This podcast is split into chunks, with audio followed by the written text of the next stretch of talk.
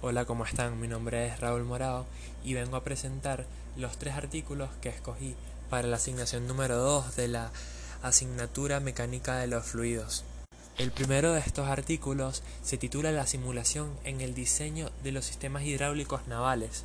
Este artículo fue escrito por Daniel Molina Pérez, Amadelis Quesada y Joelvis Febles.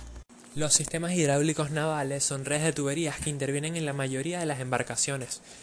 Y este trabajo desarrolla el diseño, el diseño de un sistema de achique y un sistema de contraincendio de un buque. Este, ¿Qué son estos diseños? El diseño de achique se entiende como los sistemas que buscan drenar y botar aguas estancadas dentro del buque por cualquier motivo que pueda pasar, pueda este, romperse al chocar con, como, con un iceberg, con otra embarcación, por cualquier motivo que pueda permitir que ingrese agua al buque y se estanque. Este sistema busca drenarlo. Y el sistema de contraincendios, eh, como le dice su nombre, es un sistema que con la misma agua de exterior del mar, en este caso, eh, la absorbe mediante tuberías y la distribuye en zonas donde mediante estudios son más propensas estas zonas a incendiarse. Para el diseño de estos sistemas se usó el software EPANET con el objetivo de demostrar que es factible el diseño de estas tuberías hidráulicas mediante un sistema computacional. Mediante este estudio, al comparar sistemas diseñados con este software y sistemas diseñados mediante métodos tradicionales, se llegó a la conclusión de que sí es factible hacer estos diseños en mediante programas computarizados y tienen muchísimas ventajas a nivel de tiempo, precisión y sobre todo a nivel económico, debido a que todo lo estás haciendo en una computadora y no tienes que invertir material como lo inviertes en métodos tradicionales.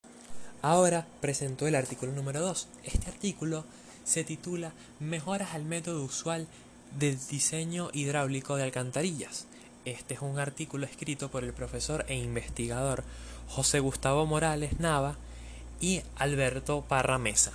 Los sistemas hidráulicos de alcantarilla son los sistemas que se encargan de drenar las aguas estancadas por lluvia y también se encargan de, de trasladar las aguas residuales o cloacas desde nuestros hogares hasta las plantas de tratamiento y posteriormente para ser liberadas en, en el medio ambiente.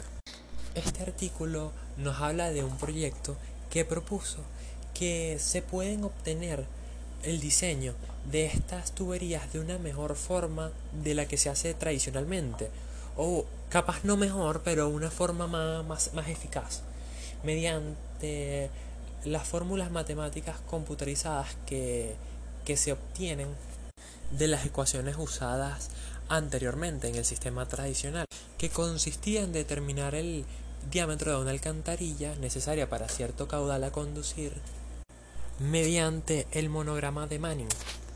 Pero para evitarnos estos, se obtuvieron unas ecuaciones que son, son derivadas de las ecuaciones anteriormente propuestas en el método tradicional que se obtuvieron realizando métodos matemáticos de ajuste de curva.